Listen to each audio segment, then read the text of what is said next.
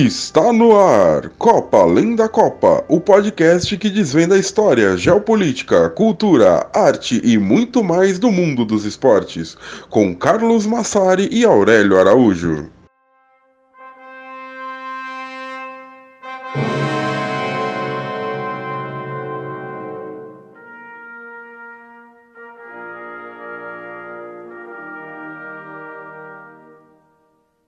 Bom dia, boa tarde, boa noite para vocês que nos escutam. Chegamos com mais um episódio de Copa Além da Copa.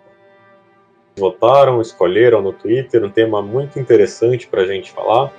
Tema sobre crimes e contravenções e futebol na América Latina. É um recheado de coisas que talvez gere aqui um dos maiores episódios que a gente já gravou, pelo menos a pauta ficou imensa gente vai ver aqui o que, que vai acontecer exatamente com a duração desse episódio.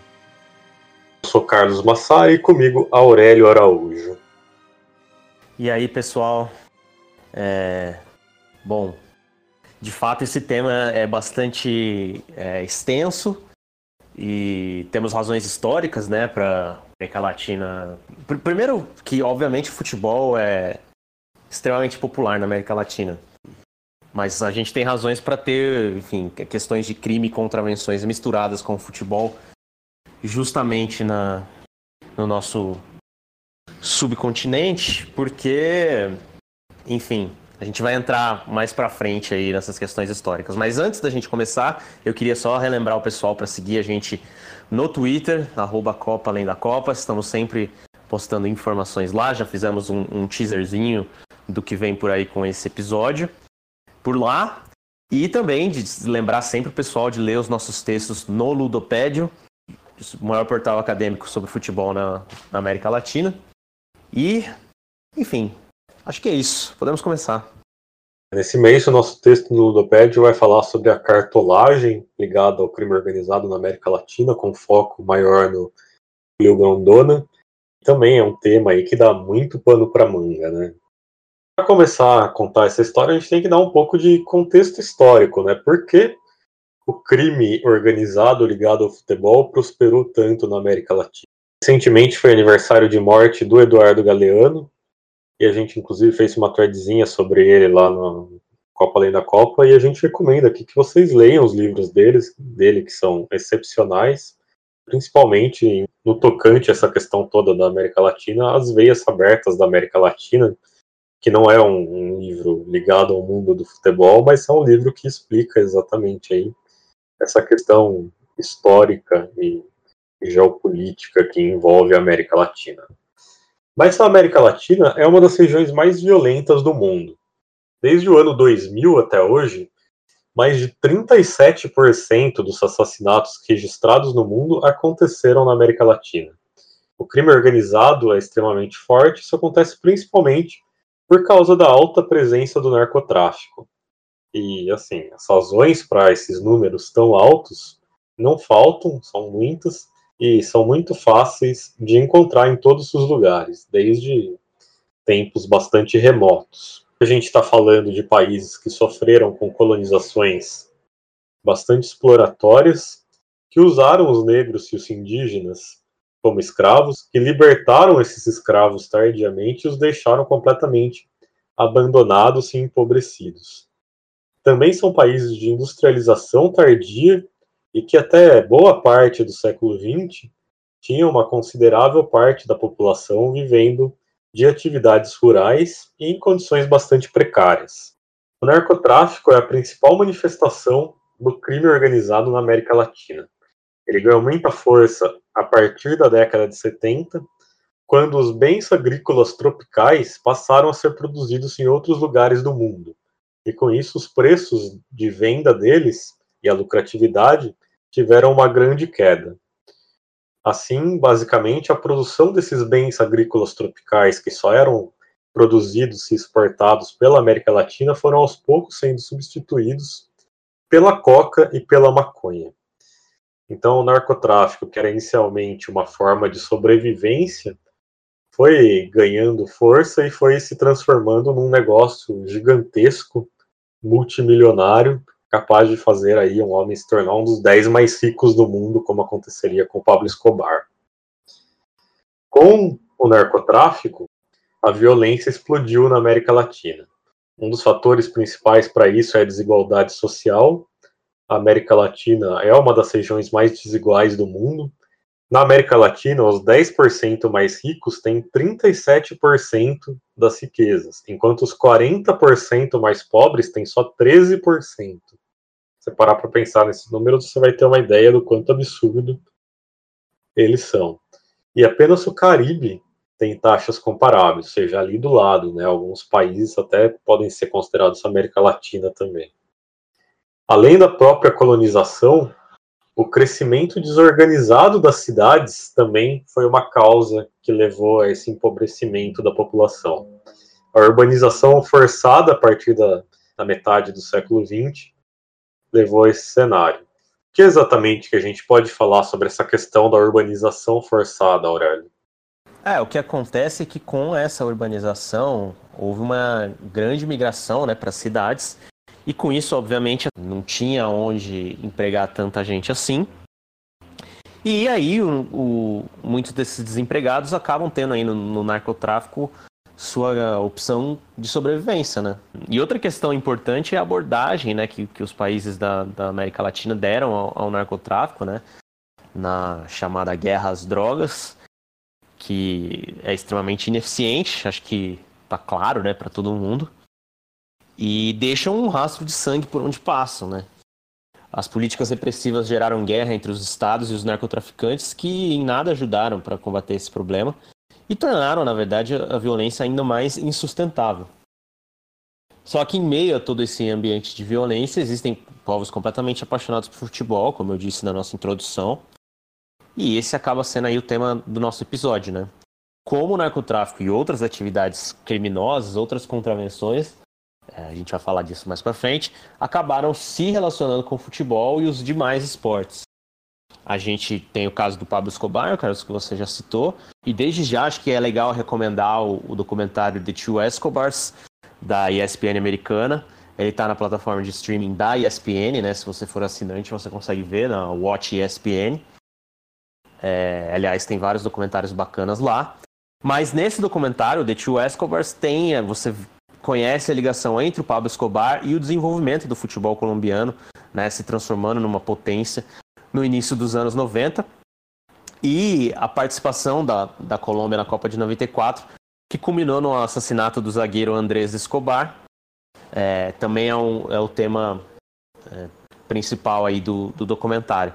Então, vamos lá, Carlos. Como, quais são as primeiras aí, histórias de ligação entre futebol e crime na América Latina? Vamos agora, então, voltar muitos anos no tempo, antes da gente chegar de novo nessa história do Pablo Escobar e do André Escobar. Vamos lá para o final do, do século XIX, né? Porque as primeiras histórias de ligações entre crime e futebol na América Latina, elas aparecem na Argentina. Isso porque, como eu citei, né, no final do século XIX, a Argentina recebeu um grande número de imigrantes europeus pobres, e eles passaram a ser força de trabalho, tanto urbana como rural. E assim como aconteceu em outros países, principalmente nos Estados Unidos, que são histórias que a gente conhece muito a partir do cinema, não demorou muito para que acontecesse a formação de organizações criminosas a partir dessa imigração. A máfia argentina mais famosa no começo do século XX se chamava Ashkenazal, que era um braço direito das Vimigdal, que é a máfia judia. O líder dessa máfia em Buenos Aires era o Simon Rubinstein. Ele chegou em Buenos Aires em 1900 e criou uma fábrica de camisinhas. Ele era um traficante de bens aí como algodão, borracha e outras coisas do tipo, e com isso ele tinha essa fábrica de camisinhas. E esse grupo criminoso chegou a ter cerca de 700 membros, ou seja, já era uma máfia bastante organizada. Existem relatos de máfias de várias outras etnias na Argentina nessa época, principalmente as máfias italianas. Em 1916, na final do Campeonato Sul-Americano, que é a atual Copa América, acontece o primeiro episódio registrado de violência no futebol latino-americano, apesar de ainda não ter aí grandes ligações diretas com o crime organizado. A final do Campeonato Sul-Americano de 1916, que aconteceu entre Uruguai e Argentina, foi interrompida depois de um tumulto e de brigas generalizadas na arquibancada. Teve focos de incêndio na arquibancada e no estacionamento, e os carros do estacionamento foram todos depredados. Então você vê aí que é um começo de rivalidade grande entre Uruguai e Argentina. Um pouco mais tarde, em 1930, durante a, a Copa do Mundo, um pouco antes da Copa do Mundo, na verdade, o uruguaio Pedro Dembi foi assassinado em Montevideo pelo argentino Pepino El Camorrero. Esse apelido Camorrero não tem nada a ver com a camorra, antes que a gente faça ligações equivocadas aí sendo levados pelo nome. É só um apelido que é dado a pessoas sincrenqueiras na Argentina. Aí talvez, se a gente pensar etimologicamente, pode ser que tenha alguma coisa a ver com a camorra, mas não há ligações diretas. Esse Pepino El Camorreiro, ele é considerado o primeiro barra brava da história. Mas aí, na Copa de 1930, Aurélio, a gente tem, de fato, as primeiras ligações claras entre o futebol e o crime organizado. Pois é. é... Bom, primeiro contextualizando que a rivalidade entre Uruguai e Argentina era enorme na época, né? E os dois países dominavam o futebol mundial. E com isso, o mercado de apostas já começava a ganhar forma. Disse né, que a máfia italiana teria ameaçado de morte os jogadores argentinos e os seus familiares para que eles perdessem o jogo contra o Uruguai. O principal jogador argentino, o Luiz Monte, teria sido a principal vítima. E até mesmo o técnico, Francisco Lazar, ele recebeu ameaças para não escalar os jogadores. O Roberto Cherro, que era outro craque daquela seleção, cedeu à pressão e ficou de fora. Agora, a gente não tem como dizer se essa pressão da máfia teve influência no resultado ou não. O Uruguai era campeão olímpico, né? Bicampeão olímpico, inclusive. Então era um, um time também muito forte. E o que a gente. O que entrou para a história de fato é que o Uruguai ganhou de 4 a 2 e se tornou também ali o primeiro campeão mundial. Outra teoria, né, diz que as ameaças é, teriam partido do próprio Benito Mussolini, né, que então era primeiro-ministro da Itália, ele queria ali fortalecer a imagem da Itália a partir do futebol. E como a gente sabe, isso daria certo mais para frente, né, a partir da Copa de 1934. Uh, mas enfim, a ideia das ameaças seria criar um clima insustentável para a permanência dos grandes atletas na Argentina, né, forçando uma transferência deles para clubes italianos e mais tarde que eles pudessem defender a própria seleção italiana. O fato é, pouco após o Mundial, o Luiz Monte se transferiu de fato para a Juventus, ganhando 5 mil dólares mensais, uma casa e um carro. E ele defendeu a seleção italiana na Copa de 34, né? Foi muito importante para o título. A equipe campeã de 1934 contava ainda com outros dois argentinos, né? Mas eles não estavam na Copa de 1930, que são o Henrique Gualta e o Raimundo Orsi. E ainda sobre a final de 1930, é sabido que o árbitro belga John Langenus pediu proteção policial e um seguro de vida à FIFA para poder apitar essa final. É, agora, atualmente existem conexões claras né, na Argentina entre o crime organizado e algumas das chamadas barras bravas. E da mesma forma que a gente citou a questão dos ultras no nosso episódio né, sobre a máfia italiana, que aliás, se você não ouviu ainda, recomendo que você volte e ouça, porque realmente ficou um episódio bem legal, além de servir ali como uma espécie de, de prólogo desse episódio atual. Enfim, mas tanto a, a, mesma relação que os ultras têm lá na Itália com o futebol e com o crime é, se repete no, nas, nas barras bravas argentinas. Agora, Carlos, você pode então contar aí um pouco pra gente qual é a origem da, das barras bravas? Existe muita discussão sobre a origem das barras bravas, mas uma versão bastante comum e que tem um certo fundo histórico é que essas barras bravas começaram a crescer após um episódio do dia 19 de outubro de 1958.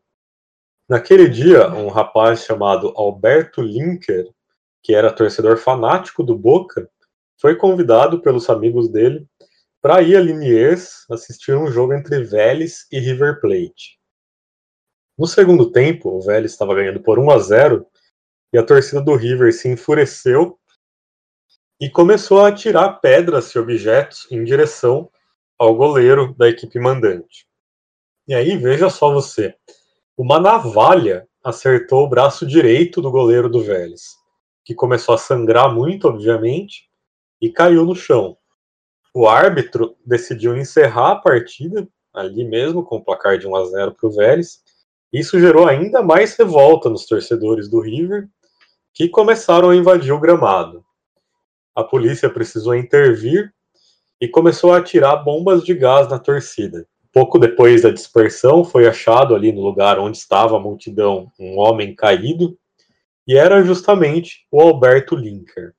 Ele foi atingido por uma dessas bombas na cabeça e morreu duas horas depois em um hospital de Buenos Aires.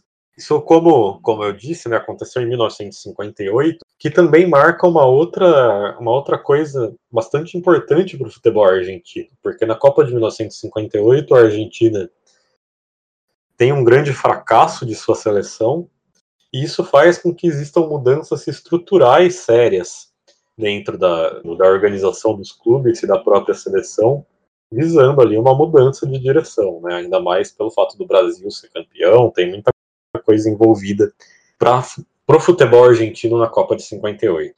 Então, assim, acontecem duas coisas juntas, e isso faz com que não só o futebol argentino comece a se organizar, como que as torcidas argentinas comecem a se organizar. É uma forma de defesa para as torcidas argentinas, é uma forma de união, e assim elas decidiram que elas precisavam ser movimentos uniformes, não podia mais ser uma coisa largada que as pessoas simplesmente vão ao estádio torcer e é isso. E é assim, provavelmente, que surgem as barras bravas. Agora, segundo o sociólogo Pablo Alabarces, as barras bravas foram se transformando, abre aspas, numa espécie de força-tarefa que exerce violência ilegítima que tem como mandantes os dirigentes esportivos e os políticos. E se em outros países, por exemplo, a Inglaterra, houve um combate claro aos torcedores violentos e uma quase eliminação do problema, na Argentina existe uma relação tripla. É a união das torcidas, dos dirigentes e dos políticos em torno das barras bravas que tornou basicamente impossível seguir o mesmo caminho. Então as barras bravas elas tiveram um grande papel até mesmo na ditadura militar argentina quando os membros da, dessas torcidas se entregavam à polícia, os integrantes que tinham tendências de esquerda, e em troca ganhavam posições de maior destaque. A influência foi tão grande que o governo argentino da ditadura militar chegou a cogitar criar uma patrulha de barras bravas para a Copa de 82, para ser usada lá na, na Espanha, e essa patrulha seria liderada pelo Carlos de Godoy, que era o líder da torcida do Quilmes e era guarda-costas do prefeito da cidade. E na Copa de 90, que aconteceu na Itália, existem relatos de reuniões e de negócios das barras bravas com o crime organizado, com a própria Camorra. Então, assim, os líderes das torcidas do Boca foram flagrados conversando com líderes da Camorra. E desde então, essas barras bravas se tornaram verdadeiras organizações criminosas, Aurélio. Sim, é, elas têm controle de diversas partes dos clubes, né, como vendas de ingresso, vagas de estacionamento nos estádios, vagas nas ruas próximas dos estádios, venda de comida e bebida ali nas banquinhas ao, ao redor do estádio e no estádio também, e até mesmo porcentagem de alguns atletas da base. Aliás, fazendo um parêntese, na Netflix atualmente existe uma, uma série original da Netflix argentina chamada Barra Brava. É, não é uma grande série, né? A gente sabe que o audiovisual argentino é muito bom, mas serve para entender um pouquinho, assim, como. Uh, qual, qual, o funcionamento de, um, de uma barra brava no, no, futebol argentino atual. Mas, enfim. E muito do narcotráfico também na, na Argentina hoje é dominado pelas barras bravas, né? Em, em Rosário, na cidade de Rosário, por exemplo, é, você tem duas facções que controlam o tráfico com domínio regional: Los Monos e Los Garompas. É, a primeira dessas facções, né, Los Monos, é oriunda da torcida do News Old Boys e o Los Garompas é da torcida do Rosário Central. Então você vê que tem até uma rivalidade aí no, no, no narcotráfico, né?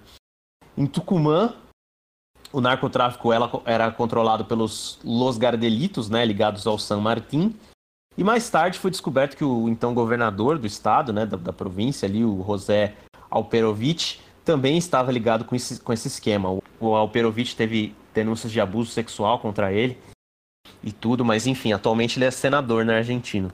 Quase todos os políticos argentinos atuais posaram com as barras bravas dos seus clubes de coração e hoje essas torcidas são organizações criminosas estabelecidas mesmo, assim, com, com grande controle do, do país, né, de, de muitos negócios dentro do país. E a polícia acaba sendo conivente, né, porque é difícil lidar com, com organizações tão poderosas. E mesmo também porque ser amigo das Barras Bravas traz ah, benefícios para eles. Agora vindo um pouco para o, para o Brasil, né, aproveitando que a gente já começou a nossa conversa pela Argentina, é, é, hora da gente falar, desviar um pouco do, do, narcotráfico, não que não estejam ligados, mas enfim, e falar do jogo do bicho. Só fazendo uma pequena introdução, o jogo do bicho, ele é uma invenção tipicamente brasileira, né? Criado no Rio de Janeiro, no final do século XIX, pelo barão João Batista Viana Drummond, que era fundador do Jardim Zoológico do Rio. É, o que acontece? Nos primeiros anos da República Brasileira, né, houve uma intensa especulação financeira, que gerou uma crise econômica e acabou prejudicando o comércio. Então, para incentivar a visitação ao zoológico, o Barão criou uma espécie de loteria, né? Que, em que a cada bilhete comprado você ganhava a imagenzinha de um animal ali. Se o seu animal fosse sorteado, você recebia de volta 20 vezes o valor do ingresso. O que, que podia dar errado, né? É, a ideia, que era bem original lá para a época, foi um sucesso. Os bilhetes começaram a ser vendidos em todo o Rio de Janeiro. E acabou, na verdade, o jogo do bicho, obviamente, foi se desgarrando do, do, do jardim zoológico, né? As pessoas passaram a sonhar com os animais, acrescentou um elemento místico, assim, sabe? para fazer as suas apostas tal. É, e, obviamente, isso acabou se convertendo num jogo de azar. E entre indas e vindas com a lei, né? O jogo do bicho no, ali no, no, início da República foi sendo proibido, liberado, proibido, proibido, liberado. Ele foi definitivamente proibido em 1941. Só que assim, ele existe até hoje, a gente sabe, né? Porque as punições são muito leves, então ninguém tem muito medo de, de seguir vendendo, seguir apostando. A ascensão do jogo do bicho aconteceu justamente ali no final do, do século XIX, no momento em que o futebol estava sendo introduzido na sociedade brasileira também. Então, no início, obviamente, como a gente sabe, né, a gente já fez podcast também sobre a origem dos grandes clubes do Brasil. O futebol era um esporte de elite, e o jogo do bicho estava fazendo sucesso em outra camada da sociedade, que era a camada mais baixa. Mas esses caminhos começaram a se cruzar à medida, à medida em que o futebol passou a se popularizar no Brasil. Mas e aí, Carlos, como a gente começa a falar então sobre a ligação do jogo do bicho com o futebol? Existem várias histórias de bicheiros envolvidos com o futebol, principalmente no Rio de Janeiro, que é o berço do jogo do bicho.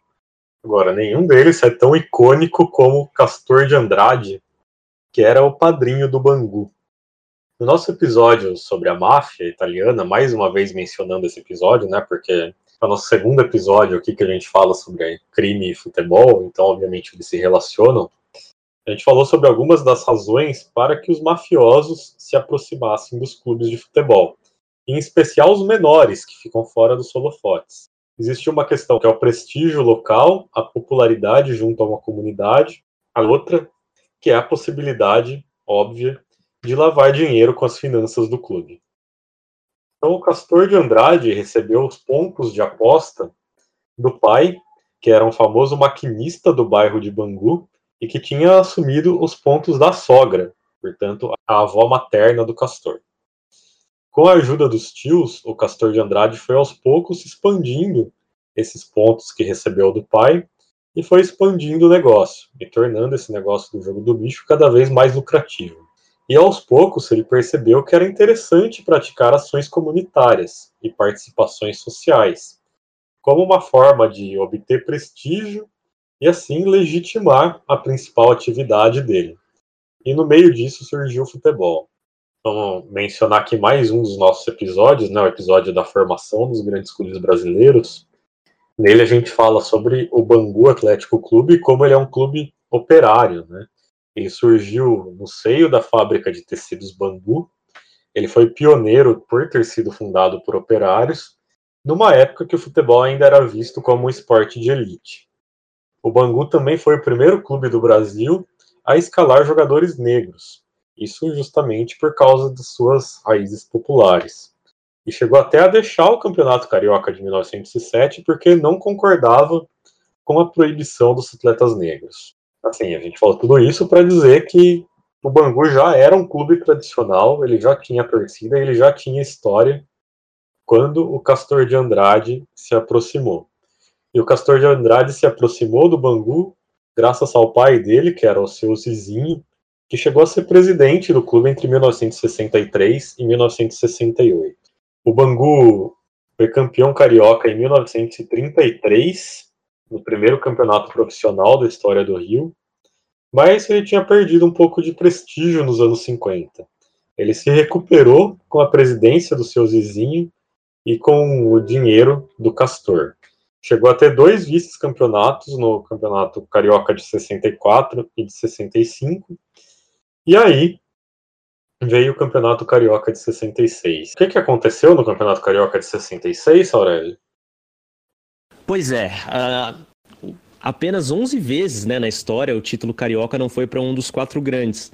E o Carioca de 66 foi justamente a última dessas vezes, né? A influência do Castor naquele campeonato é inegável. Ele acompanhava as partidas à beira do campo, né? E o melhor exemplo disso é no jogo contra o América, né? Um clássico dos times menores ali, mas bastante tradicionais do Rio de Janeiro. O Bangu estava vencendo por 2 a 1 e o árbitro marcou um pênalti a favor do América que enfureceu o Castor de Andrade, né? Ele então invadiu um campo, né? Invadiu o campo, tirou um revólver da cintura e partiu para cima do juiz. Obviamente foi, foi armada toda uma confusão ali. O chefe de segurança do estádio conseguiu tirar o Castor do campo, mas não para muito longe, né? Ele seguiu acompanhando a partida de onde ele estava, ali na beira do campo. E a intimidação que o Castor fez pra, contra o juiz, né, para cima do juiz, parece na verdade que deu certo, porque um novo pênalti foi marcado aos 42 do segundo tempo, só que dessa vez a favor do Bangu.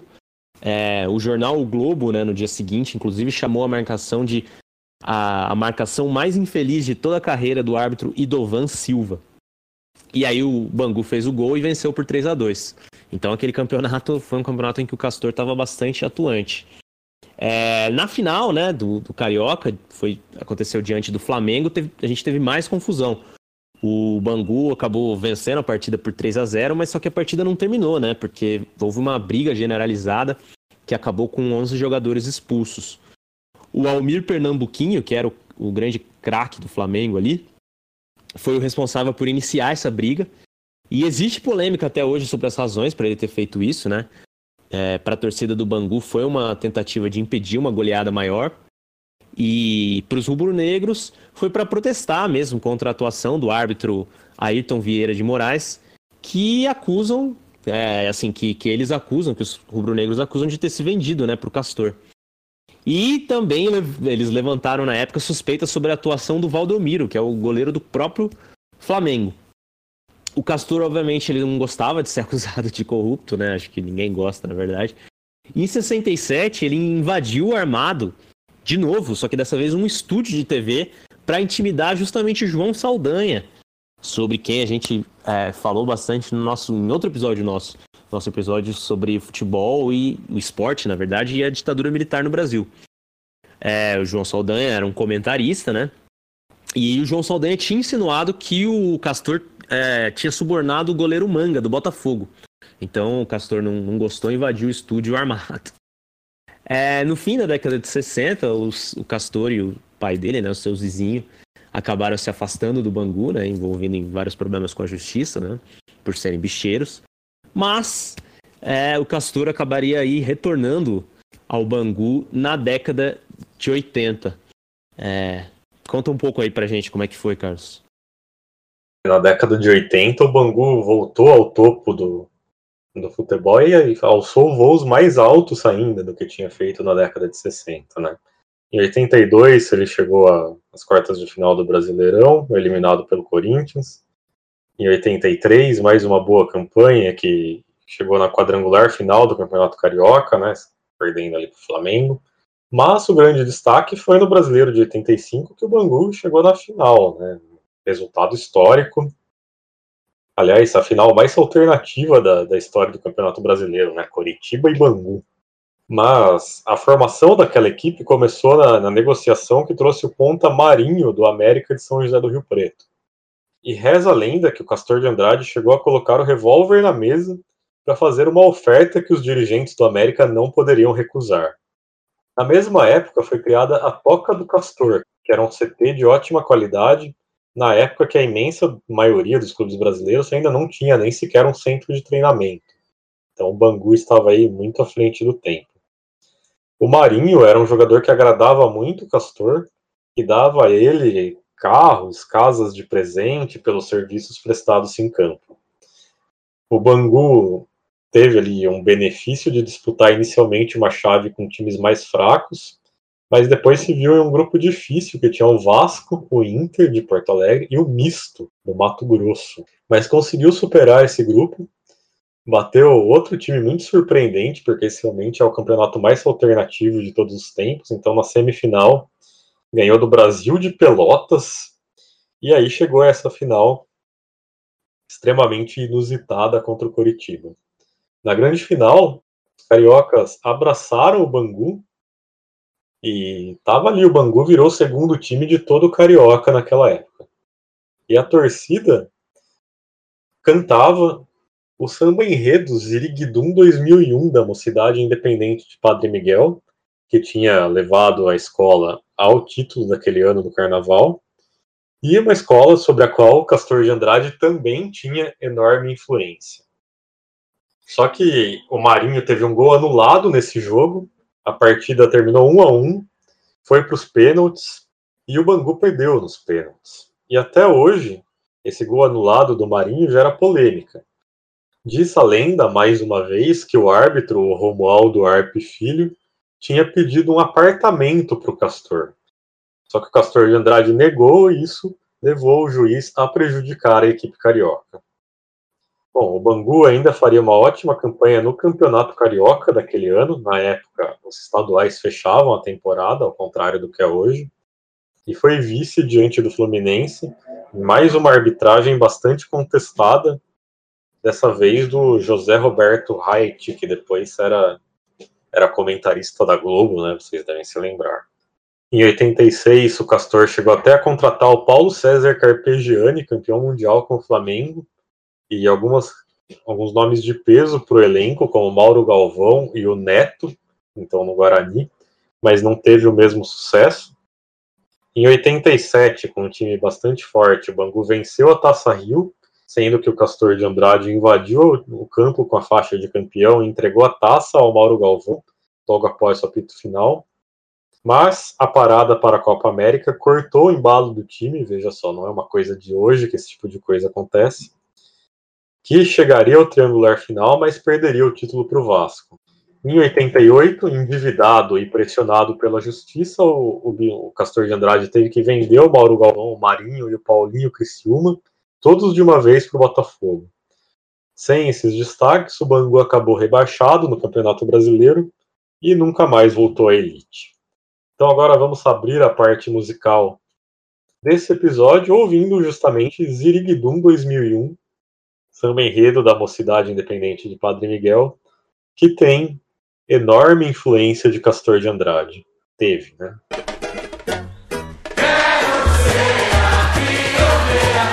Hallelujah.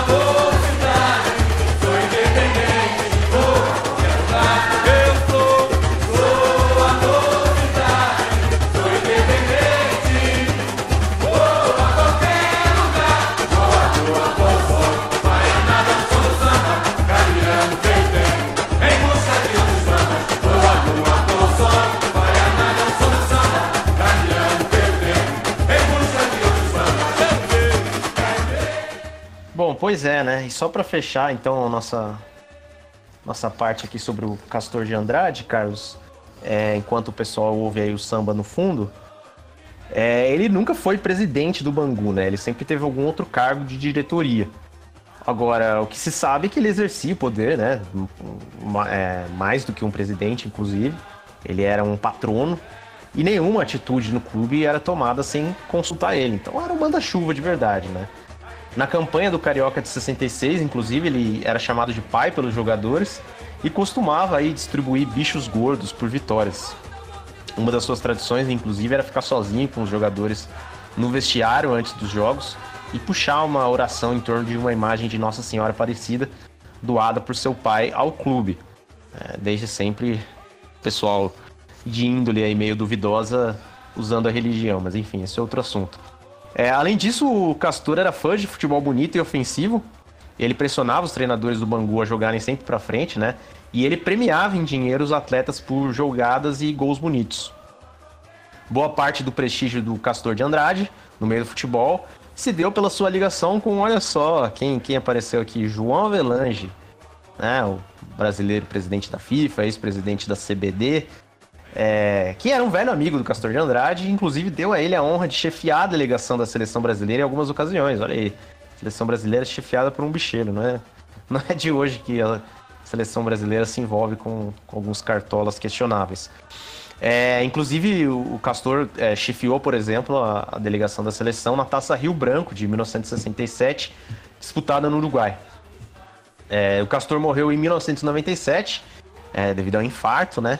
Mesmo assim, ele virou polêmica, porque no Carioca de 98, a FERJ, né, Federação de Futebol do Rio de Janeiro, ameaçou batizar o troféu da Taça Guanabara né, com o nome dele, Troféu Castor de Andrade. Mas, obviamente, houve uma grande pressão, porque aquela altura, né, quando ele já tinha morrido, os crimes nos quais o Castor de Andrade estava envolvidos e eram mais que o jogo do bicho, né? A gente sabe que o jogo do bicho, na verdade, serve como uma fonte de arrecadação para para o crime organizado, para inclusive para o narcotráfico também, enfim. É, então, então assim, houve muita pressão e aí a, a Ferg acabou não não dando o nome de Castor de Andrade a, ao troféu da Taça Guanabara do Carioca de 98. Agora, a gente não pode deixar de falar uh, sobre a ligação entre o jogo do bicho e futebol, sem falar de um outro nome de destaque no futebol carioca, que é o Emil Pinheiro, né, que assumiu a diretoria do Botafogo em 1987, embora na época ainda não fosse presidente, né, da mesma forma que o Castor. Na época o Botafogo estava longe aí da sua, da sua, dos seus tempos de glória, dos anos 70. Na verdade, ele, o Botafogo estava no maior jejum de títulos da, da história do clube, né? E as últimas conquistas tinham sido em 68, ano em que o Botafogo levou tanto a Taça Brasil, né, depois reconhecida pela CBF como título brasileiro, quanto o Carioca. O clube estava endividado e tinha também vendido a sua sede histórica em, em General Severiano e migrado para o subúrbio, em Marechal Hermes. Agora, é, conta, conta pra gente aí, Carlos, como que o Emil virou um, um grande bicheiro ou um grande empresário desse ramo aí do jogo de azar? Queria fazer um parênteses aqui sobre o Castor de Andrade. Vocês já viram a cara dele? Sério, se vocês não conhecem a cara, a, a fisionomia do Castor de Andrade, digitem no Google, vocês vão se surpreender. O cara bastante mirradinho, com um rosto que parece, sei lá, comediante da escolinha do professor Raimundo, assim. Você nunca vai olhar para ele e pensar, nossa, esse cara era um grande criminoso do, do Rio do século XX. Mas, enfim, retomando então sobre Emil Pinheiro. Emil Pinheiro foi um grande visionário, porque no final da década de 50 ele comprou um ponto de jogo do bicho na Barra da Tijuca, e essa era uma área completamente afastada da cidade, mas existia quem via ali um potencial de crescimento. E com isso, ele ficou, começou a controlar todos os pontos da Barra da Tijuca, e o bairro foi crescendo e ficando populoso, e com isso o Emil ficou milionário, né, por causa disso. Reza a lenda, mais uma lenda que a gente conta aqui, que o Emil Pinheiro se apaixonou ainda mais pelo Botafogo depois de 1978, quando o filho dele, o Ernesto, que era fanático pelo clube, morreu num acidente de avião. O Botafogo estava há 10 anos na fila e o bicheiro então fez a promessa de dar um título ao clube como uma homenagem póstuma ao filho. Com pouca experiência no meio do futebol, o Emil Pinheiro usou o seu dinheiro para contratar alguns bons jogadores, mas também outros que eram superestimados. E o Botafogo chegou a treinar com 44 jogadores em 1988. Parece aí o Palmeiras de Alexandre Matos, basicamente. Esse ambiente tumultuado não tinha como dar certo, mas pelo menos ele formou a base do time de 89, com a, inclusive com a contratação de alguns jogadores que vieram do Bangu, como a gente já disse. E para o ano seguinte, o Emil ainda contratou um técnico disputado, que era o Valdir Espinosa, campeão mundial com o Grêmio em 83. E ele que chegou no Emil e falou que o clube precisava parar de contratar tanta gente. Em junho de 89, o Botafogo finalmente se sagrou campeão, em cima do Flamengo, no Maracanã lotado, gol de Maurício, e vitória por 1 a 0. O Emil Pinheiro disse, emocionado naquele dia, que ele já poderia morrer feliz.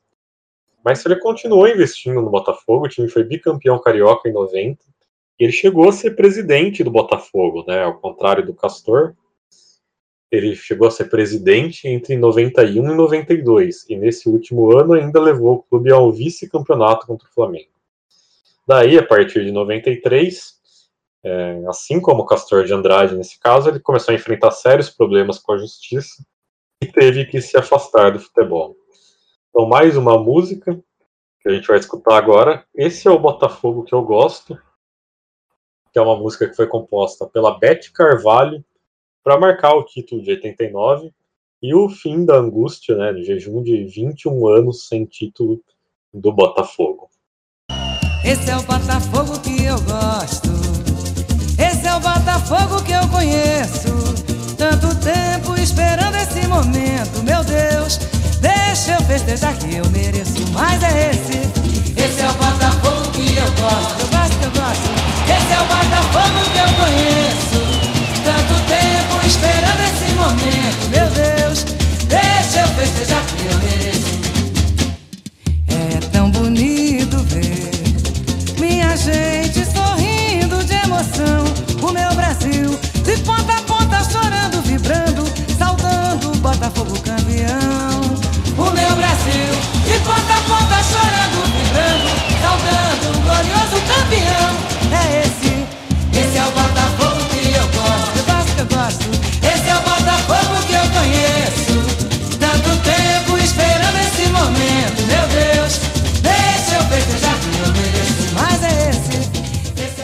Enquanto a gente escuta aí a saudosa Beth Carvalho ao fundo, é, para a gente fechar aqui a parte do Brasil, é, precisamos falar sobre a ligação né, do, da criação do PCC, que é a maior organização criminosa brasileira, é, com o futebol. O PCC era originalmente, na verdade, um time na, na Casa de Custódia de Taubaté. E como era formado pelos únicos oito membros que eram da capital paulista, esse time foi batizado de Comando Capital na, nas peladas ali do presídio. Eles foram campeões do, do presídio de Taubaté, né? E, e os membros do Comando Capital ali comemoravam o título na cela, à luz de velas, né? Já que a eletricidade era frequentemente cortada. E aí eles tiveram a ideia, né, de que o futebol devia ser apenas o começo. Eles precisavam dar um passo além para serem também uma espécie aí de sindicato de presos, né, lutando por melhores condições e enfrentando a Secretaria de Segurança do Estado de São Paulo. Foi em 93 que a ideia do sindicato então amadureceu e surgiu de vez o PCC, né, o primeiro comando da capital. E era com o futebol também que eles, muitos membros eram atraídos, porque o time era muito forte e sempre chegava longe nos campeonatos dos presos, né? E era sempre uma atração à parte quando aconteciam os clássicos com outro comando, né, com outro time, que era o Comando Caipira. Segundo o Josmar Josino, é, repórter policial e autor de um livro sobre o PCC, a ligação entre a organização criminosa e o futebol faz todo sentido, né? Porque o esporte é o único lazer, é a única atividade física né, que, que, que leva à convivência da maioria dos presos. E por isso ele também tem a função de formar amizade e aproximar as pessoas. Então, é, podemos aí, óbvio, né? A gente sabe que o, as camadas mais baixas, que de onde vem a maioria dos presidiários do Brasil, né? Não, não precisa é, de nenhum estudo para a gente saber disso a ligação com o futebol é, é muito intensa, então tá aí também que o futebol ajudou, de certa maneira, a conectar e a formar o PCC. E hoje ele é a grande organização criminosa do Brasil. Mas, bom, a gente falou no começo do, do programa sobre a Colômbia, né, Carlos? Que é o caso mais curioso. Acho que é hora, então, da gente aprofundar é, a história da ligação entre o narcotráfico e o futebol na Colômbia. É, quando a gente fala dessas histórias dos bicheiros, são histórias aí curiosas, né? Histórias sangrentas, porque a gente sabe que não é só jogo do bicho, como a Aurélio mencionou. Mas quando a gente compara com essa história do, do narcotráfico na Colômbia, parece uma história de jardim de infância. Né? Assim, mais uma vez a gente recomenda o documentário The Two Escobars, da, da Third for Third, da ESPN, porque documentário excelente, talvez, acho que o melhor documentário sobre esportes que eu já vi. E eu acho que vale muito a pena conhecer mais a fundo essa história. Basicamente, ele é a fonte para tudo que a gente vai dizer aqui, mas é, assistam se vocês puderem. Bom, como a gente disse na introdução do programa, a Colômbia era um país bastante empobrecido na segunda metade do século XX. O crescimento desordenado das cidades fez com que surgisse uma grande quantidade de favelas, pessoas vivendo em extrema pobreza, com péssimas condições de vida. E nas zonas rurais, os produtos rurais típicos foram substituídos pela coca e pela maconha. Aos poucos, o narcotráfico assumiu o comando do país. Ao mesmo tempo, o povo colombiano sempre foi apaixonado por futebol, mas nunca em Colômbia teve qualquer tipo de sucesso, né? A seleção colombiana só tinha participado de uma Copa do Mundo em 62, com um empate e duas derrotas, e os clubes não tinham força internacional. Só o Deportivo Cali, em 78, tinha chegado em uma final de Libertadores. Mas na década de 80 passa a existir o que é chamado de narcofutebol, o que era o narcofutebol? Bom, o narcotráfico assumiu o futebol colombiano como um todo. Não era simplesmente igual acontecia no jogo do bicho, que, sei lá, você assumia o controle de um clube e contratava jogadores. Não, o narcotráfico ele assumiu desde a formação de os jovens jogadores, desde as categorias de base, desde a descoberta ali das crianças jogando futebol. E como que isso aconteceu? O cartel de Medellín, que era liderado pelo Pablo Escobar, controlava o Atlético Nacional e o Independiente de Medellín. A gente vai ver aí, muito curioso nessa história, que o, o Nacional de Medellín foi o time que teve mais sucesso, né, na Colômbia, com o dinheiro do Pablo Escobar, mas o Pablo era torcedor do Independiente, que é o maior rival do Nacional. Essa história é de fato curiosa. O cartel de Cali, dos irmãos Miguel e Gilberto Rodrigues, controlava o América de Cali. E o cartel de Bogotá, com o José Gonçalo Rodrigues Gacha, que era conhecido como El Mexicano, controlava o Milionários. O interesse dos grandes narcotraficantes no futebol tinha, é claro, a ver com a lucratividade proporcionada pelo esporte e a possibilidade de lavar dinheiro mas também era autêntico. De acordo com o documentário The Two Escobars, o Pablo Escobar ele tinha uma mentalidade de Robin Hood, assim. Ele gostava de tirar dinheiro dos ricos e dar para os pobres. Ele passou fome na infância, ele passou a roubar justamente por aquilo que o Aurélio citou no começo do programa, de não ter empregos na cidade, não ter como estudar, não ter nada, e o crime ser a única oportunidade. E ele começou a crescer muito dentro desse meio. E apaixonado por futebol, como os demais narcotraficantes, o Pablo Escobar construiu toda a estrutura que deu à Colômbia a possibilidade de formar craques. Então, todos os bairros pobres, todas essas favelas ali de Medellín, passaram a ter campinhos de futebol com iluminação, com estrutura para treino, com uniformes, com equipamentos, com treinadores. O Pablo Escobar também foi responsável pela iluminação e pela melhoria da infraestrutura de quase todos os bairros pobres de Medellín. Então, assim, antes a Colômbia não tinha tradição no futebol, porque também não existia muito como os jovens se tornarem jogadores. Você não tinha onde jogar, onde se desenvolver. E o Pablo em Medellín, os demais traficantes em Cali, em Bogotá e etc., construíram essa estrutura que levou à formação de uma geração vencedora. surgiram várias competições entre bairros em Medellín. O Pablo e os demais traficantes eram presenças constantes nessas competições, muitas vezes eram homenageados, davam um pontapé inicial. E foram nessas competições que surgiram os craques que levariam o futebol colombiano à glória depois e seriam a base da seleção. Esses talentos eram percebidos nessas competições e em seguida eles eram levados aos clubes profissionais. Então, como eu disse, né, o narcofutebol não era só o que acontecia dentro dos grandes clubes colombianos. É, ia muito além disso, porque todo o futebol colombiano dessas décadas de 80 e 90 foi uma construção do narcotráfico. Agora, os Estados Unidos voltaram logo depois a atenção ao narcotráfico também por causa do esporte. Em 1986, o Len Bias, que era um astro do basquete universitário, foi selecionado no draft da NBA daquele ano com a segunda escolha pelo Boston Celtics, morreu de overdose de cocaína.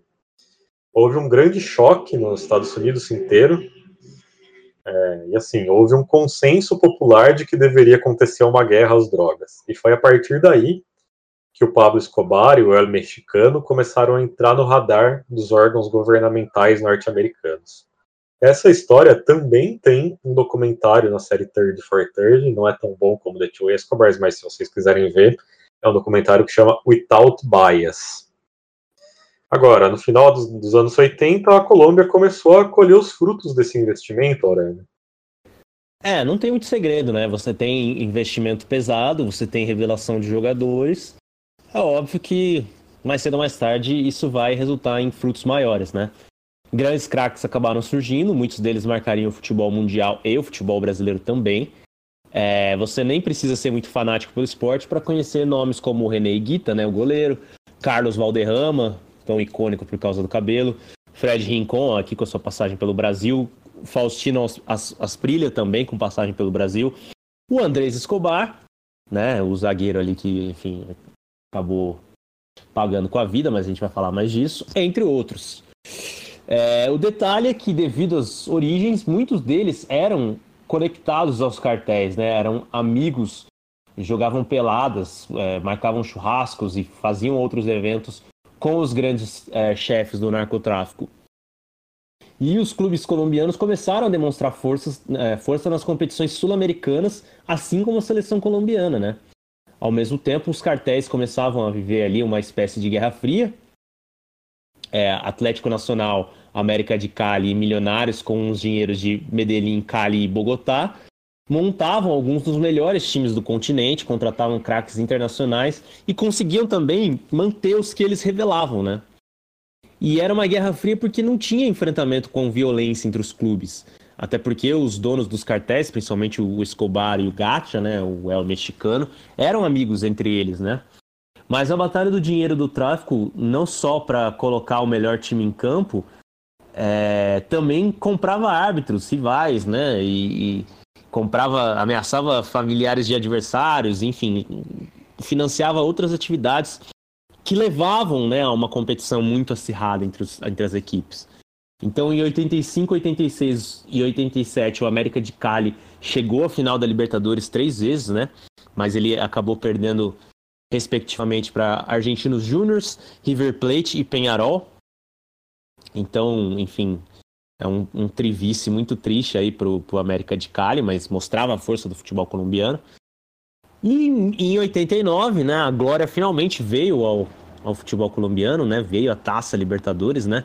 Com o Atlético Nacional levantando aí o troféu da principal competição do continente ao derrotar o Olímpia nos pênaltis na final.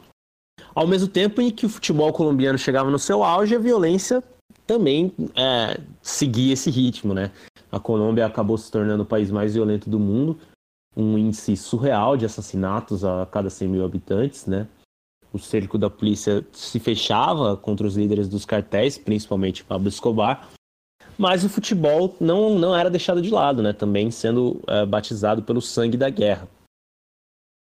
Em 15 de novembro, o árbitro Álvaro Ortega foi assassinado. É, esse foi um crime encomendado pelo, pelo Pablo Escobar, né, que estava revoltado pela marcação de um pênalti pro América de Cali contra o Independiente Medellín, como o Carlos disse, que era o time de coração aí do Pablo Escobar. É, e devido à imensa violência e à falta de segurança para jogar na Colômbia, os clubes colombianos acabaram banidos da Libertadores de 1990. Apenas o Atlético Nacional, né, que era o defensor do título, teve garantido o seu direito de participar. Nas quartas de final, o clube de Medellín eliminou o Vasco da Gama, que é, entrou como representante campeão brasileiro, né, ganhando por 2 a 0 em casa. O time carioca foi a Comebol, reclamou que o placar não tinha sido justo, uma vez que os seus jogadores foram ameaçados de morte pelo cartel. E a Confederação deu ganho de causa ao Vasco e remarcou a partida para Santiago, mas o placar acabou se repetindo. E aí o Atlético Nacional reencontrou o Olímpia na semifinal. Mais uma vez a disputa foi para os pênaltis, mas dessa vez os paraguaios acabaram aí levando a melhor. Enquanto isso, a Colômbia disputava o seu primeiro mundial desde 62 a seleção foi eliminada nas oitavas de final na prorrogação na Copa de 90, né, pelo marcante time camaronês do Roger Milá. Em 91, a Comebol determinou que o América de Cali e o Atlético Nacional, que eram mais uma vez os representantes colombianos da Libertadores, não poderiam jogar no seu próprio país, né? E com isso, os clubes levaram a maior parte dos jogos para os Estados Unidos, mais precisamente o Orange Bowl, né, em Miami. E foi a primeira vez então que a Libertadores teve jogos fora da América do Sul, infelizmente por por razões de violência, né? Mais uma vez, o Atlético Nacional enfrentou o Olímpia na semifinal e mais uma vez saiu derrotado. Então, apesar de ter feito, ter conquistado o seu título contra o Olímpia, ele depois acabou sofrendo um pouquinho contra o Olímpia. Bom, vamos falar um pouco então sobre a seleção colombiana nesse período, Carlos. É, entre as Copas de 90 e 94, a seleção colombiana se tornou praticamente imbatível. Foram 26 partidas disputadas, e só uma derrota. E o Brasil foi uma das vítimas, perdeu por 2 a 0 na Copa América de 91. Agora, o mais marcante, né, foi aquele massacre sobre a Argentina no Monumental de Nunes. Os colombianos aplicaram 5 a 0 na Argentina, um placar que é histórico para o futebol dos dois países. A Argentina nunca tinha perdido por esse placar dentro de casa. E além da goleada histórica, esse jogo também confirmou a vaga direta da Colômbia para a Copa do Mundo de 94, mandando os bicampeões mundiais para a repescagem. Né? A Argentina teve que jogar ali contra a Austrália na repescagem para ter a sua vaga na Copa de 94. Mas tudo isso aconteceu com a violência cada vez mais brutal assolando a Colômbia. O governo colombiano, com forte ajuda dos Estados Unidos, começava a fechar o cerco para pegar os traficantes, que se escondiam e revidavam com assassinatos de importantes figuras, como juízes da Suprema Corte, congressistas, ministros, etc. O Pablo Escobar chegou ao ponto de derrubar um avião com 107 pessoas para matar um candidato à presidência. Ou seja, veja até onde chegava o poder e a psicopatia né, do, do Pablo Escobar com menos foco no futebol dos clubes, né, já que o, os cartéis não tinham mais como estar tão preocupados com os clubes, alguns dos astros colombianos passaram a jogar no, no exterior. Então você vai ver que o Carlos Valderrama foi para o Montpellier da França e depois para o Valladolid da Espanha, o Faustino Asprilla foi para o Parma, o Fred Rincon veio aqui para o Palmeiras, o Adolfo Valência foi para o Bayern de Munique, entre outros.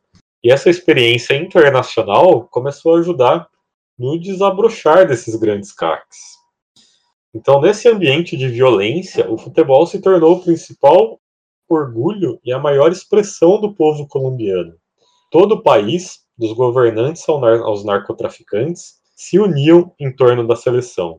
A cada jogo não existia ninguém nas ruas. O presidente fazia questão de estar sempre no estádio, e a Colômbia, por essa campanha fantástica entre as duas Copas, foi apontada como a grande favorita à Copa de 94. Até mesmo o Pelé, de forma célebre, né, a gente sabe, disse que apostava nos colombianos para vencerem o Mundial dos Estados Unidos. Enquanto isso, o Pablo Escobar dava ali os seus jeitos de continuar livre, Aurélio. É, o Pablo Escobar comprou quase todo o Congresso colombiano, né, para conseguir a proibição da extradição dos cidadãos colombianos. E com isso ele decidiu se entregar à polícia. Na cadeia ele recebia constantes visitas dos amigos, né, dos jogadores da seleção colombiana. O goleiro René Guita foi flagrado em uma dessas visitas, né? que era ali na, na prisão que ele, que ele próprio tinha construído para si, né? A La Catedral. É, pegou muito mal pro Iguita, né? Ele foi preso pouco tempo depois, acusado até de, de participação em um sequestro. Mas no, no filme The Two Escobars, é, o que é dito é que isso aconteceu apenas por ele ser amigo do Pablo. Com a prisão, o Iguita acabou ficando fora né, da Copa do Mundo de 94. Segundo o Iguita, que abre aspas, Pablo Escobar era a pessoa que ajudava os pobres, que construía os campos, que colocava a iluminação, fecha aspas. Apesar de só o goleiro ter sido flagrado, há registros de toda a seleção visitando o Pablo e disputando partidas de futebol na cadeia onde ele estava preso. Ele tinha muita influência, né? Não dá para negar. Pablo Escobar controlava toda a cadeia, né, na qual ele estava preso ali, como eu disse, chamava lá Catedral, a cadeia dele, né? Ele inclusive contratou todos os guardas. E ao saber disso, o governo colombiano transferiu ele para um presídio comum. Aí o Pablo fugiu e a caçada a ele começou em todo o país, né? Um grupo conhecido como Los Pepes formado principalmente por rivais dele no narcotráfico, é, acabou se tornando a linha de frente dessa caçada. Finalmente, em 2 de dezembro de 93, o Pablo Escobar foi encontrado morto. E como diz, como diz o filme The Two Escobars, que acaba sendo a nossa fonte aqui para essa parte do programa, abre aspas, os ricos celebravam por toda a Colômbia, os pobres choraram e foram ao enterro dele, fecha aspas. É, nesse documentário a gente vê de fato uma multidão se, se debruçando sobre o caixão do Pablo Escobar. Só que a morte do Pablo Escobar não foi algo favorável exatamente ao futebol colombiano, né? Primeiro porque ele era um grande amigo e incentivador do desenvolvimento de clubes e atletas, mas principalmente porque quando um chefe morre, todos querem ser chefes. Então a ascensão de diversos grupos ao poder no narcotráfico gerou um grande caos né, na Colômbia, levando a sequestros de familiares de jogadores, como o filho de três anos do zagueiro Chonto Herrera, e outras situações bastante desagradáveis. A violência na Colômbia acabou apenas piorando né, com a morte do Escobar. As, as guerras entre gangues acabaram se tornando ali uh, um novo comum, né? Muitas delas passaram a enviar ameaças para a seleção colombiana, logo às vésperas da Copa do Mundo, né? Uh, os jogadores tinham a ideia de que precisavam vencer para evitar que possíveis tragédias pudessem acontecer. E aí, Carlos, o que acabou acontecendo aí na Copa? Pois é, aí estava armada a tragédia, né? É, sob toda essa pressão, os colombianos foram derrotados de forma surpreendente na estreia, 3 a 1 para a Romênia. O jogo seguinte contra os Estados Unidos seria um jogo de vida ou morte, e a gente está falando isso literalmente, talvez. Né? Aliás, é engraçado você ver como existe uma influência de tudo acontecendo, né? Porque nessa derrota de 3 a 1 da, da Colômbia para a Romênia na, na estreia, o Oscar Córdoba, que foi o, o goleiro que substituiu o Iguita, porque o Iguita estava preso, né, por causa da questão do, do, do Pablo Escobar, falhou em dois gols, né? Então você vê aí como talvez toda essa rede poderia ter sido diferente se as coisas não andassem como andaram. Bom, o irmão do Chonto Herrera foi morto depois da derrota para a Romênia. Na palestra, antes do jogo contra os Estados Unidos, o técnico Francisco Maturana chegou chorando e dizendo que todos os atletas estavam ameaçados de morte e caso a escalação não fosse enviada pelos bandidos, haveria muitas mortes. Isso não era só privado, eles ligaram a televisão ali no, nos vestiários e viram que estava passando isso na televisão, sobre como todos estavam ameaçados de morte. O Barrabás Gomes, que era titular da seleção e que foi barrado por essa escalação enviada a Maturana, decidiu se aposentar do futebol após isso. E antes da partida, todos os jogadores ligaram para suas famílias e pediram proteção policial. Todas as casas deviam estar cercadas e protegidas. Enfim, você imagina o que é você entrar num jogo de Copa do Mundo né, para defender ali o seu país nesse clima, sabendo que você e a sua família estão ameaçados de morte, sabendo que pode acontecer se você não ganhar o jogo. Imagina, sei lá, o peso da sua perna, né? Como, como que você vai ter cabeça para jogar, né? Como que, enfim, né? É uma situação assim. Eu acho que na época, não sei se, se esse fracasso da Colômbia era exatamente conhecido, né, por que, que tinha acontecido o tamanho fracasso da Colômbia, mas quando a gente para para observar essa, essa história depois, a gente vê que, de fato, Né? Era uma situação assim, não sei se tem precedentes na história do futebol.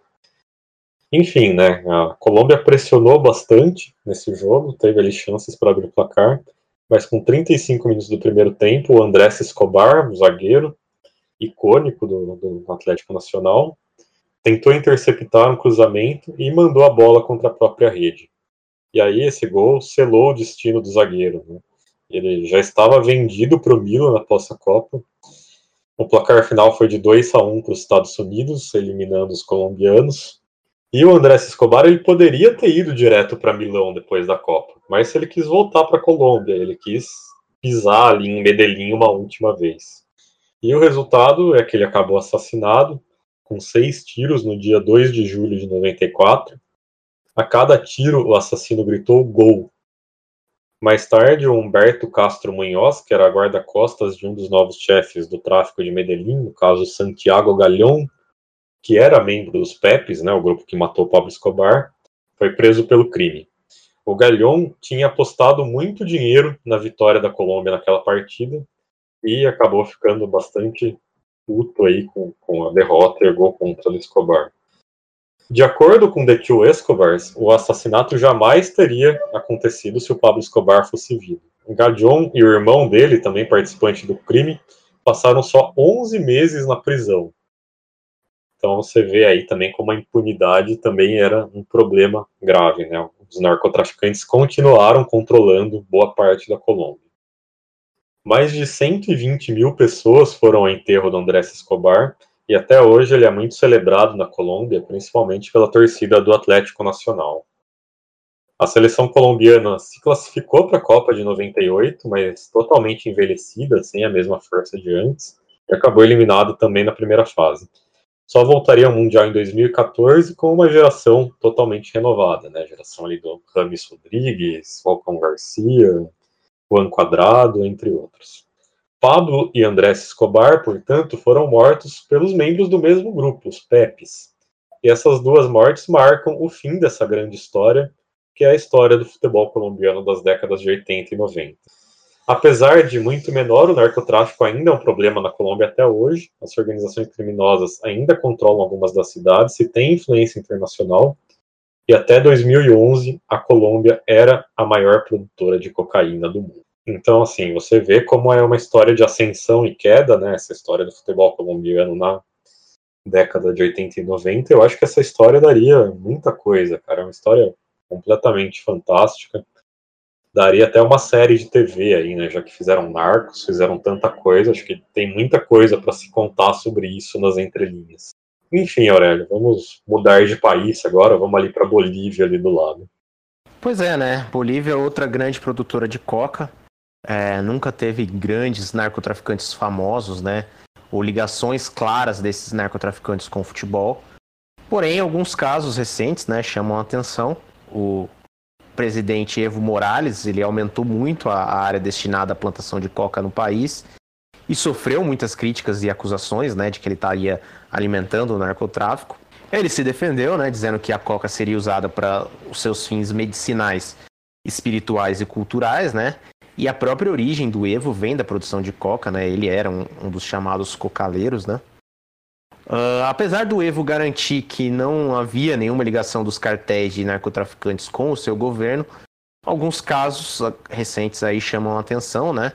V vamos voltar para não muito, não muito tempo atrás, para julho de 2019, mais especificamente dia 5 de julho de 2019, quando o vice-presidente do Blooming, o Nelson Mauriel Alvarez, foi brutalmente assassinado.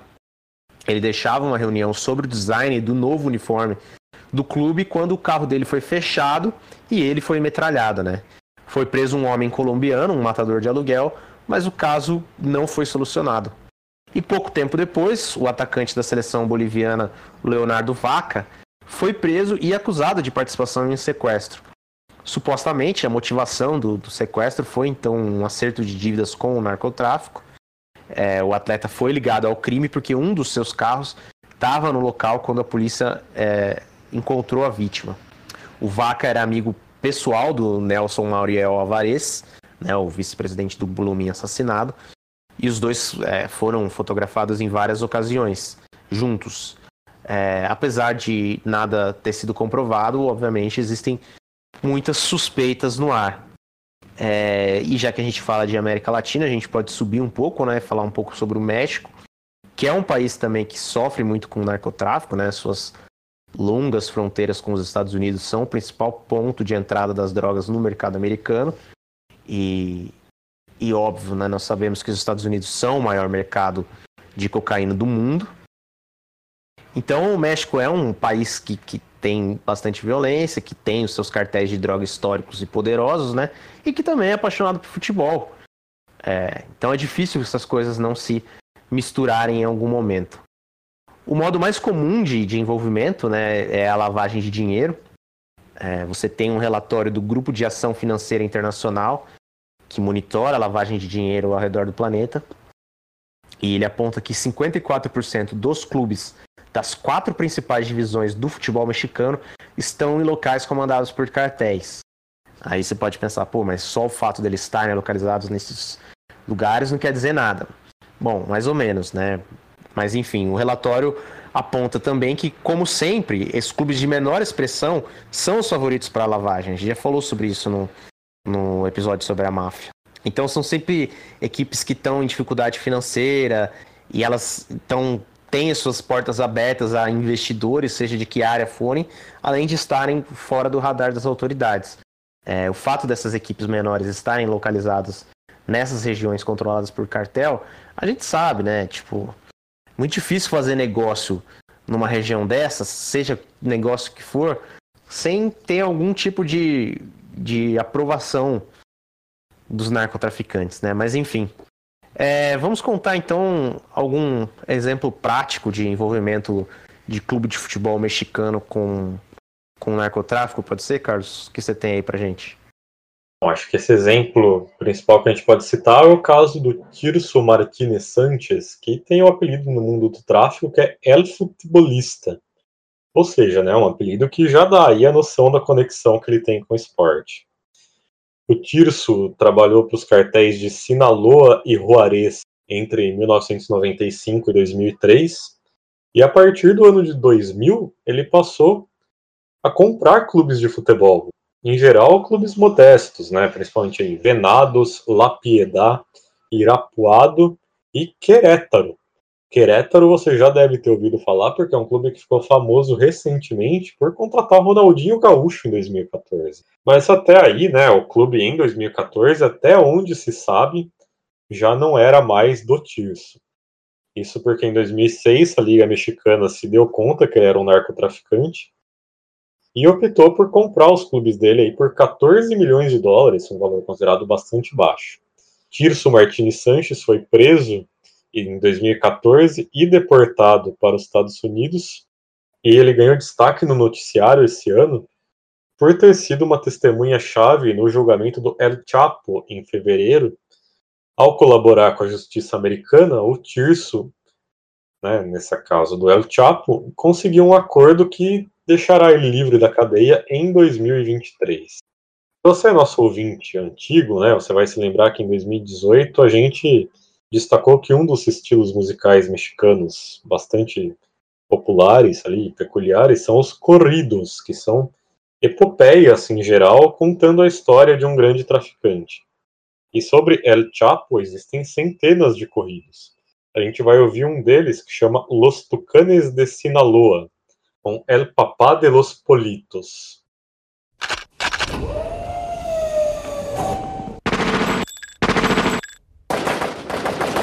papá de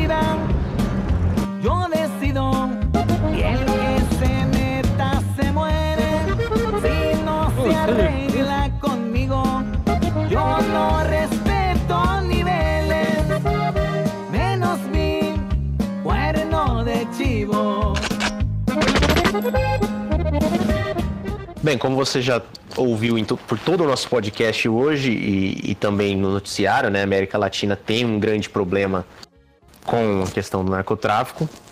E aqui a gente vai dar uma passada em, em, uma passada rápida em países menores, né, que também são apaixonados por futebol, como Honduras, Guatemala e El Salvador, né? Esses três países compõem o Triângulo Norte da América Central, que é considerado uma das zonas mais violentas do mundo.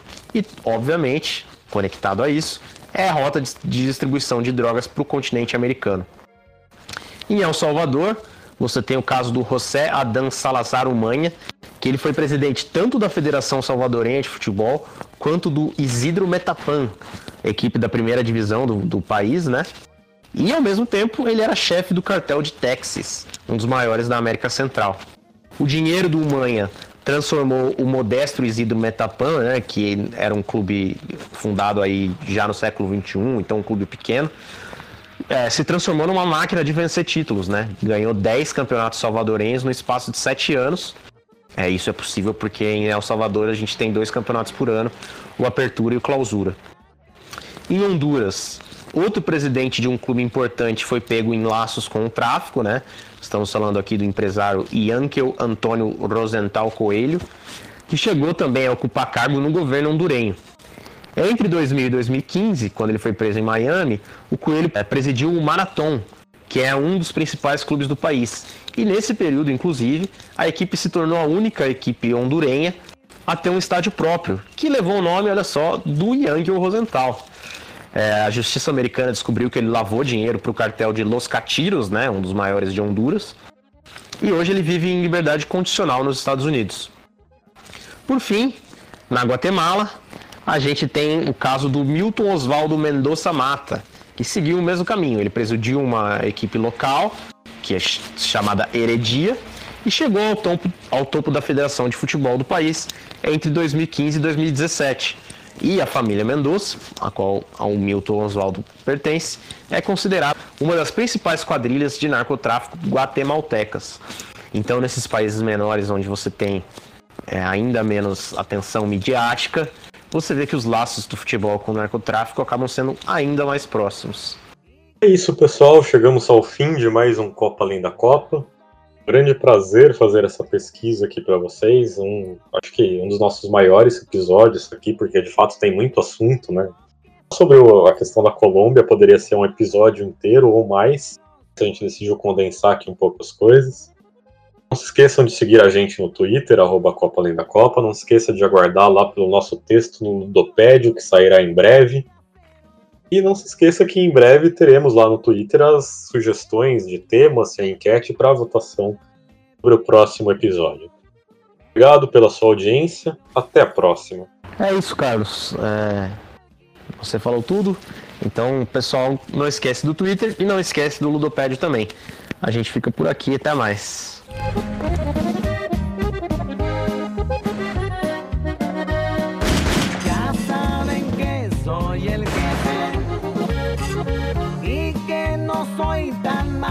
Vale que me respeten, porque los traigo cortitos y les recuerdo que soy el papá de los pollitos.